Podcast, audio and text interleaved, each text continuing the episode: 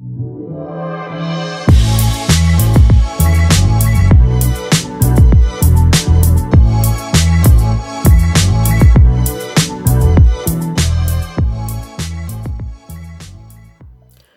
bienvenidos al primer episodio de Despertar el Entusiasmo. Yo soy Rachel y en este espacio les voy a hablar de autoconocimiento, creatividad y crecimiento personal. Eh, el tema que les voy a traer hoy es el de los pequeños placeres cotidianos. Originalmente lo había pensado desde el punto de vista de la creatividad porque mm, en una mente que va a 2000 por hora, es muy difícil conectar con la creatividad, pero viendo esto de la cuarentena y de que mm, hay mucha gente que está viviéndolo con ansiedad porque no está cobrando su sueldo, o porque es persona de riesgo y no puede salir ni a la vereda, o porque viven solos y ya no saben más que inventar para hacer, o porque están viviendo con familiares tóxicos. Entonces me pareció útil eh, traerlo para eh, ayudarlos en este momento.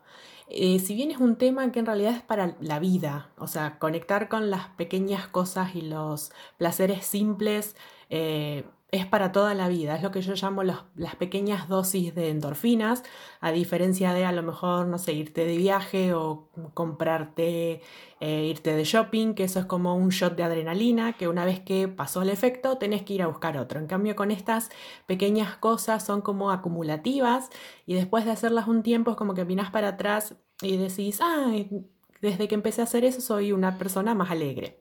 Entonces, ¿de qué se trata? En danés hay una palabra que se escribe H-Y-G-E y se pronuncia algo así como hygge. No, no sé danés, solo sé unas palabras sueltas. Em, y quiere, es de esas palabras que no tienen una traducción directa, o sea que no la puedo traducir al español con una palabra, sino que tengo que eh, hacer una explicación larga.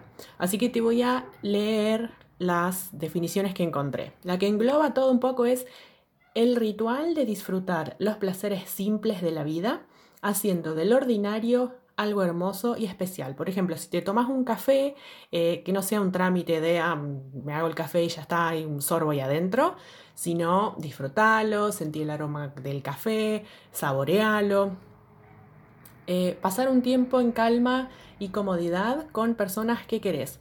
Eh, para la gente que está viviendo con familiares por ahí un poquito invasivos, eh, yo en su momento viví con una persona tóxica y lo que me mantuvo cuerda mentalmente fue hacer esto.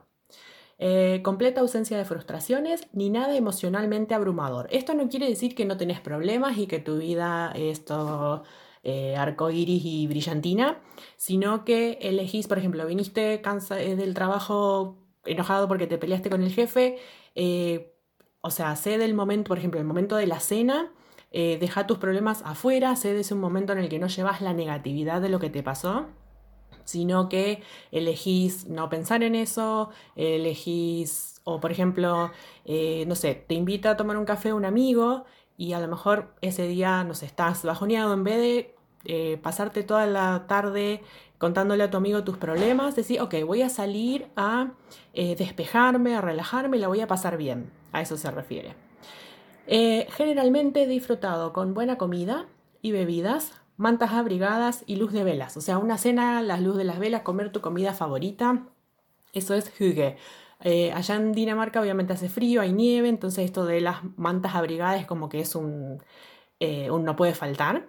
pero por ejemplo para nosotros podría ser leer un libro cuando afuera está lloviendo, comer una rodaja de sandía, la torta recién salida del horno.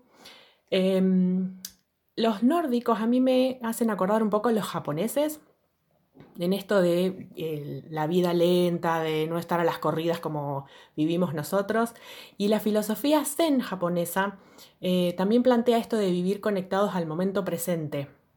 Eh, una vez yo leí un libro que se llamaba Todas las mujeres somos zen de Ana Sabuki, que se resume básicamente en Em, si estás lavando los platos, que tu mente esté concentrada en lavar los platos, ¿no? Que estás mirando, viendo ver qué es lo que hay en la tele o pensando en otra cosa, o si estás leyendo un libro, seguramente te ha pasado que em, tenés que leer el mismo párrafo tres veces porque tus ojos fueron siguiendo los renglones, pero tu cabeza estaba en otro lado, entonces ni sabes lo que leíste. Em, Entonces, ¿cómo, eh, ¿cómo, conectamos con los pequeños placeres cotidianos? Hay una técnica para em, reducir la ansiedad que se llama la técnica 54321. Si no la conoces, es eh, mencionar cinco cosas que ves, o sea, miras alrededor tuyo cinco cosas que ves, cuatro que podés oír, tres que podés tocar o sentir, dos que podés oler y una que podés saborear. ¿Por qué? Porque conectar con los cinco sentidos nos conecta con el momento presente, baja las revoluciones mentales. Si no, imagínate que estás oliendo una flor y trata de pensar si en el momento que estás oliendo la flor podés pensar en algo negativo. Si podés pensar en algo negativo, seguramente ni le sentiste el olor a la flor. Es como que la mente no puede estar eh, dividida en dos en ese momento. No, no puede estar o le presta atención a lo negativo o le presta atención a mm, al perfume de la flor. Entonces, cosas que podríamos hacer en el día a día para conectar con los pequeños placeres. Eh, cuando te sentás a comer, por ejemplo, apaga la tele, apaga la radio, no lleves el celular a la mesa. Em, como te decía antes, cuando te tomas el café, saborealo. Cuando lo vas preparando, sentí el olor que sale del café. Eh, cuando agarras la taza, sentí el calor de la taza en las manos.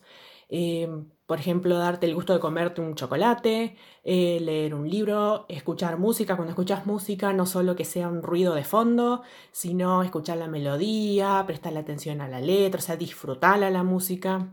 Eh, por ejemplo, sentarte un rato a tomar sol. Y algo que yo creo que es esencial, observar el alrededor. Esto puede ser, por ejemplo, salir a la calle y fíjate si eh, no sé, si los árboles ya empezaron a tener sus hojas amarillas por el otoño, eh, fíjate si entre las baldosas de la vereda eh, nació alguna plantita, fíjate, no sé, que algún vecino pintó la pared de otro color, o sea, mira los detalles.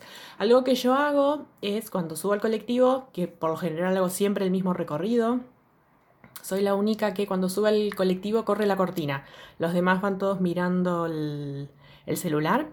Y eh, voy observando, por ejemplo, las plantitas que crecen al costado de la ruta, los pájaros que están en, el poste en los postes de la luz, eh, voy mirando lo que hace la gente en la calle, eh, voy mirando la arquitectura de los edificios, o sea, voy mirando todo, no me pierdo de ningún detalle. Entonces, para resumir, básicamente, ¿de qué se trata esto? Estar conectados en el momento presente a través de los cinco sentidos y bajar las revoluciones. O sea, hacer todo aquello que te produce placer, que te da gusto hacerlo. Si te gustó este episodio y consideras que a alguien le puede servir, le puede ser útil, eh, compartilo y nos vemos en el próximo episodio.